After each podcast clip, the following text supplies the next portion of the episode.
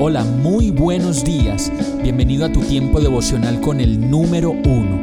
Qué alegría saludarte con la certeza de que Dios está obrando en tu vida su perfecta y buena voluntad, ya sea porque estás aprendiendo de un momento difícil o porque estás disfrutando de su amor a plenitud con paz y tranquilidad.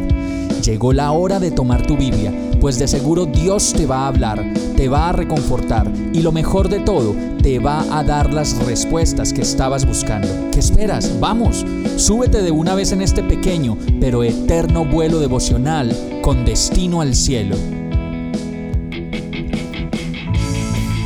Y el mensaje de hoy se llama Mi no entender qué es compasión.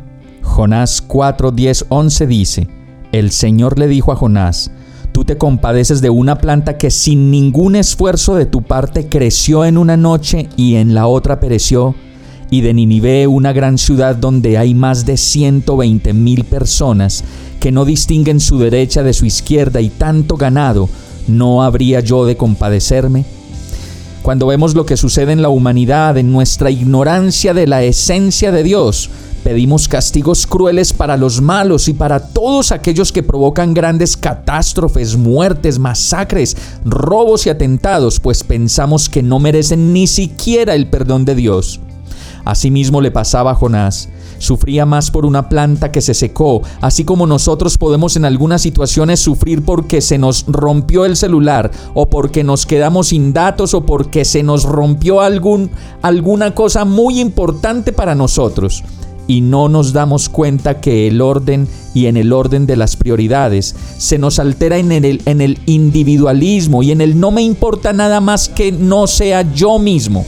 Pero en realidad nos importa lo que pase con el mundo allá afuera, con las personas que no conocen que pueden tener libertad en Dios de todas sus cadenas y limitaciones. ¿Nos importa acaso el dolor de los que no tienen casa, provisiones, alimento, estudio o al menos un lugar para refugiarse? ¿Nos importa que las personas conozcan de Jesús? En todo lugar donde vamos vemos sufrimiento y falta de conciencia de Dios, una convicción fuerte de buscar arrepentimiento y perdón a través de la fe, llenar todos los vacíos que la sociedad no puede llenar. Dios quiere mostrarnos su compasión y enseñarnos cómo se vive y cómo se experimenta en la realidad y usarnos para llevar a otros el mensaje de su amor sin límites. Vamos a orar. Señor, la verdad no sé cómo hacer el bien, cómo preocuparme verdadera y genuinamente por los demás. Enséñame a ver a los otros, a ver su necesidad y a ponerme manos a la obra para ser útil en sus vidas. Quita de mí tanto egoísmo y tanta vanidad.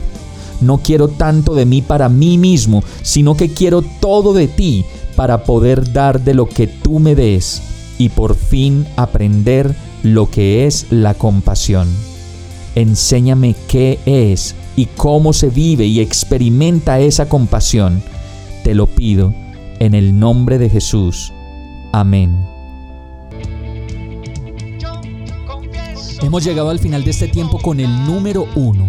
No te detengas, sigue meditando durante todo tu día en Dios, descansa en Él, suelta los remos y déjate llevar por el viento suave y apacible de su Santo Espíritu. Solo compártelo con quien lo necesite y ames.